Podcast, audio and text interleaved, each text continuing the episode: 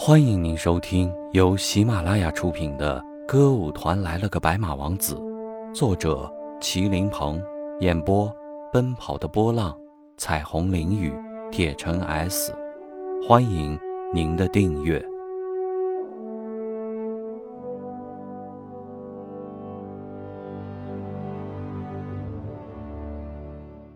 第四十七集，一切因玩而起。很快，他们便来到了从前的那个桥墩下。范飞燕先坐了下来，接着吴才能也在他旁边坐下了。今天我不会像以前那样要求你坐近一点。范飞燕对身边的吴才能说：“你想离我多远就多远，我不会有任何意见。”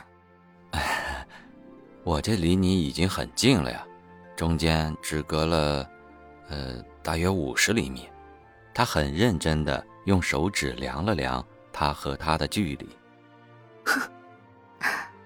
你又笑，是不是又想讥笑我？我哪是讥笑你啊？你根本不知道我现在的感情。那你现在是什么感情啊？算了，我也没什么想说的，就这样坐着吧。为什么不想说？想说什么就尽管说嘛。我不说了。范飞燕。摆了摆头，说完这四个字，他的视线便慢慢移到了小河的尽头，就那么一直望着，一动也不动。哎，你怎么像变了一个人似的，这么凝神沉思的？我还从来没看见你这么深沉的样子呢。范飞燕只是微微一笑，但眼睛仍然望着远方，也仍然没有动，太深沉了。这不像你啊，有些事儿你是想不到的，就像你现在看见我的表情一样。是吗？什么事儿我想不到？你跟我说说嘛。我刚才不是说了吗？我现在什么也不想说了，只想就这样坐着。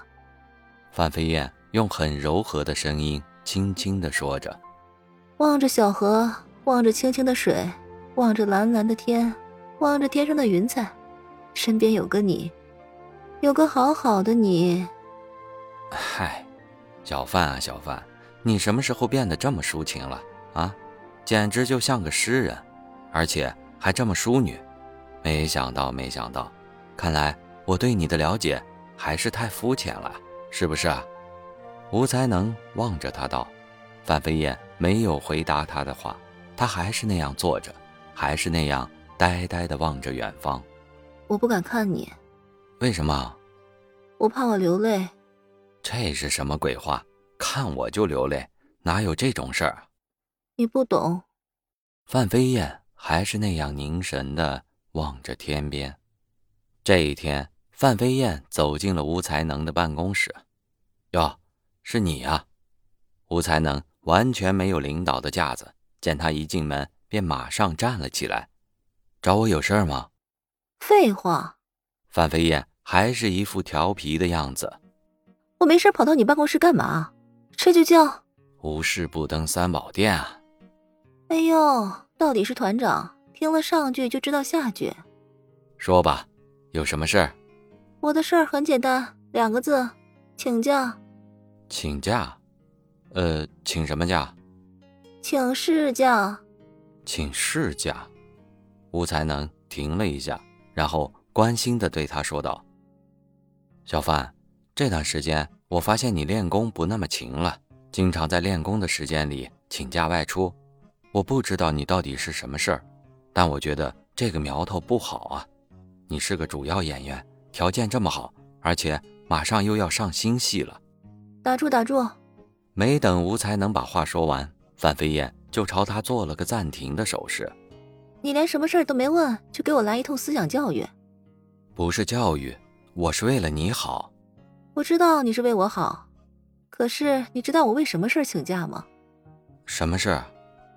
我妈得了重病。哦，你妈得了什么病？乳腺癌，所以我想陪我妈到省里去看病。你说这么大的事儿，我是该去还是不该去？该去，该去，尽孝是应该的。一听说他妈得了癌症，吴才能。没有再阻拦他了。既然这样，那你就去吧。准备去多长时间啊？这个说不准，不过我会尽量抓紧时间的。好，路上注意安全，祝你母亲早日康复。哎，这才对了，这才像领导说的话。另一个城市的机场上，一架大型客机徐徐降落，舱门打开以后，旅客们陆续从舷梯上走下，这其中有一个人就是范飞燕，不过。和他走在一起的并不是他的母亲，而是一个三十出头的人。这个人名叫盛光明，他是范飞燕的男朋友。在夷陵县那个地方，人们对剧团的女演员们都是相当喜欢又相当羡慕的。一般人觉得找女演员谈恋爱似乎是一种奢望，都有点可望而不可及的高不可攀的感觉。在人们的想象中。没有一定的知识、没有一定的地位和形象的人，是不可能谈上搞文艺的女演员的。而盛光明呢，他仅仅只是一个高中都还没有读完，就在社会上流浪的无业游民，所以他能找到范飞燕这样漂亮的演员，没有人不感到惊讶和奇怪的。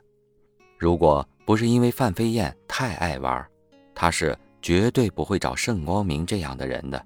可以说，他和盛光明的关系完全是源于一个“丸”字。亲爱的，悄悄告诉你哦，下一集更精彩呢。